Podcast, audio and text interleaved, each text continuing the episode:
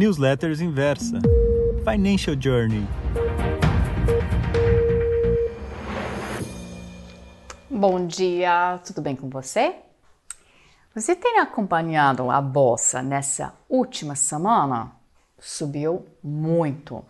Seis dias consecutivos. Foram duas as principais razões que proporcionaram esse movimento. Primeiro, as eleições nos Estados Unidos. Nós conversamos muito aqui na Inversa sobre o assunto. Bom, apesar dos votos ainda estarem sendo apurados, o mercado já deu a vitória para Biden. Na leitura do mercado, o Trump pode chorar o quanto quiser. Não vai dar em nada. O próximo presidente dos Estados Unidos será Joe Biden.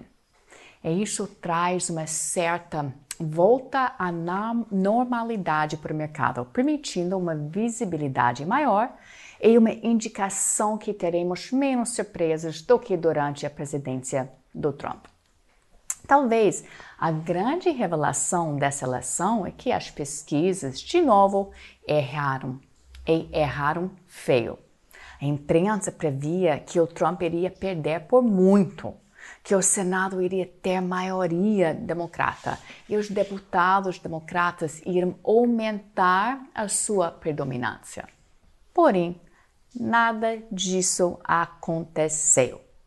Mesmo não tendo a maioria no Senado, fica claro que o mercado está apostando que o Biden, baseado em seus 50 anos de experiência em Washington, vai conseguir aprovar a agenda dele. Vamos ver. O melhor, vamos torcer. O segundo fator que impactou os mercados foi o resultado promissor da vacina do Pfizer, sendo 90% eficaz. E todo mundo sabe o significado da chegada de uma vacina contra o Covid. É a nossa vida de volta. Em função disso, a economia começa a ter força, os shoppings começam a lotar, a circulação dos carros na rua volta e o setor de turismo começa a reiniciar em todos os seus nichos: hotelaria, restaurantes, aviação. Nesta última semana, as ações das empresas desses setores subiram muito. E você? Aproveitou esse movimento? Ou você nem acompanhou? Gente, se você quer investir, você tem que ficar ligado, porque os preços de papéis flutuam em muito. Mas tudo bem, tem ainda espaço para o mercado mostrar força. Não acho que vá parar por aí. E é muito comum, a partir de novembro, o mercado mostra mais força, o famoso rally de fim de ano. E pelo menos nas últimas décadas foi assim. Agora, para aproveitar esse movimento, essa oportunidade, tem que estar exposto, comprado em ações ou fundos.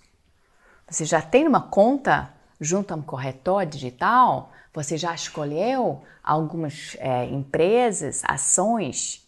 Ou você não sabe aonde começar? No live que fiz junto com especialistas da Inversa, falamos de várias empresas que se mostram promissoras por esse momento. Vale a pena assistir.